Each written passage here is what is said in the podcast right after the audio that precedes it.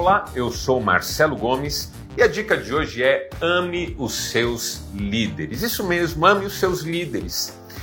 Eu gosto de uma frase de Calbart, referindo-se a profetas e apóstolos como figuras de liderança, que diz o seguinte: Os apóstolos e profetas não querem ser o que são, eles têm de ser, e todavia eles são.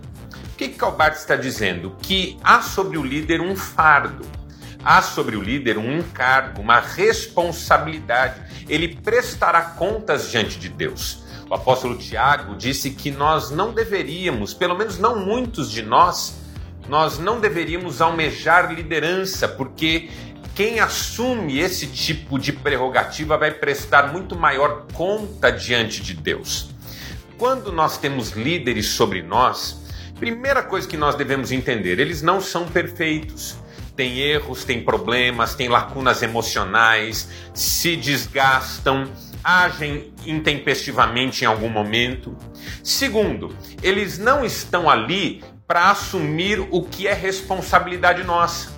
Tem muita gente que transfere para o líder aquela responsabilidade que não quer assumir. Isso já não é mais liderança, isso é idolatria. Quando nós temos líderes não compete ao líder assumir o que é minha responsabilidade, mas me ajudar a lembrar-me das minhas responsabilidades. E a terceira coisa sobre o líder.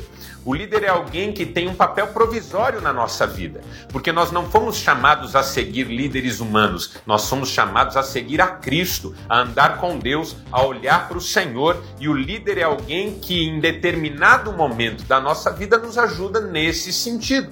Por isso nós devemos amar os líderes, porque eles têm esse papel tão importante, têm essas limitações tão claras e quem ama seus líderes, quando for líder, terá muito mais bênçãos de Deus sobre a sua vida, porque quem não se submete à sua liderança não pode exercer liderança. Quem não aprende não pode ensinar. Quem não sabe ser discípulo não pode ser mestre e assim por diante. Então ame seus líderes como?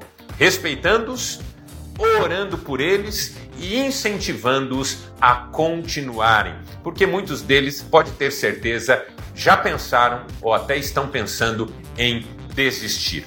Vou deixar com você um versículo da carta aos Hebreus, capítulo 13, é especificamente o verso de número 7 que diz o seguinte: Lembrem-se dos seus líderes que transmitiram a palavra de Deus a vocês observem bem o resultado da vida que tiveram e imitem a sua fé. Belo verso, não é? Deus abençoe você, um grande abraço e até a nossa próxima dica. Tchau.